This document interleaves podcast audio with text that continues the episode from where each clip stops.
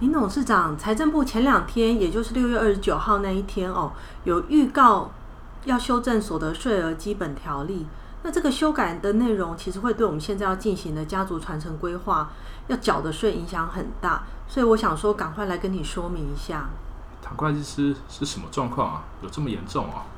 林董事长，你记得吗？我们之前在规划你家族企业传承规划的时候，我们讨论的想法是要成立一个家族控股公司，呃，用来持有本来在你名下的一些家族事业的股权。然后我们要让这个家族控股公司的股东呢，未来要慢慢加入你的子女。那你也可以呃，未来分年把股权呃，慢慢的移转给子女。同时，我们也会针对章程的条款做一些设计啊，让这个家族控股公司的章程呢，能够限制说股权不能转让给外人，然后也加入像普通股、特别股这些不同股份类别有不同的权利义务，呃，来实现你这个家族传承规划的目的。嗯，对啊，这是我们之前讨论的，没有错啊。没错，这个方向其实并没有改变啊，但是刚刚说的呃，这个要修法的内容，对我们的规划会有很大的影响哦。嗯，这怎么说？快点来告诉我。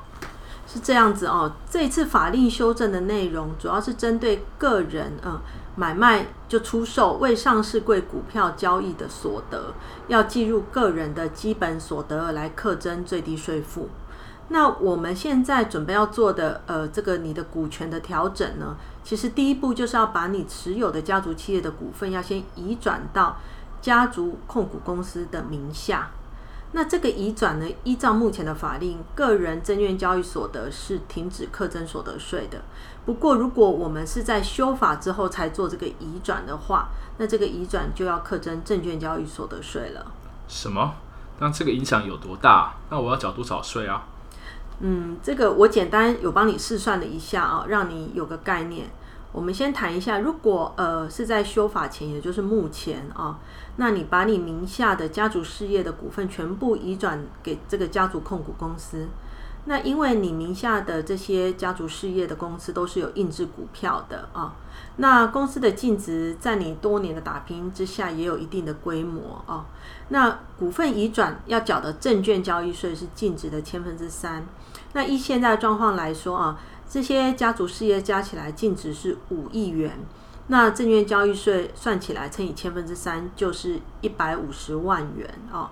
那另外除了证券交易税以外，我刚有提到现在证券交易所得税是停征的，所以其实只要缴纳证券交易税一百五十万元就可以了，不用缴纳证券交易所得税。嗯，这个我知道，你上次有算过。不过修法之后呢，虽然证券交易税一样是一百五十万元。但是就要呃计算证券交易所得税喽。那证券交易所得税呢，简单的概算呢，就是用这个移转的价格，也就是公司呃这些事业的净值，扣掉你当年的投资成本，呃一共是五千万元，然后再扣掉这个免税额六百七十万以后，是用百分之二十的税率去计算这个基本税额。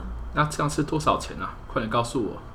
这样算的话哦，大概是有八千多万元的证券交易所得税，那再加上证券交易税一百五十万元，那等于是修法之后呢，你这个要移转的这个税负成本呢，跟修法之前就大概多了八千多万。什么啊？这个也差太多了吧？那唐会计师，这样我该怎么办呢？呃，林董事长，你不要紧张啊。呃，修法完成之后呢，其实新法是在明年的一月一号上路啊。所以我们赶快抓紧时间，那在今年底以前把该做的规划、该做的移转都把它办完了，那这样子证券交易所得税还是可以免课税的。哦，好啊，好啊，那我们就快点加速作业了。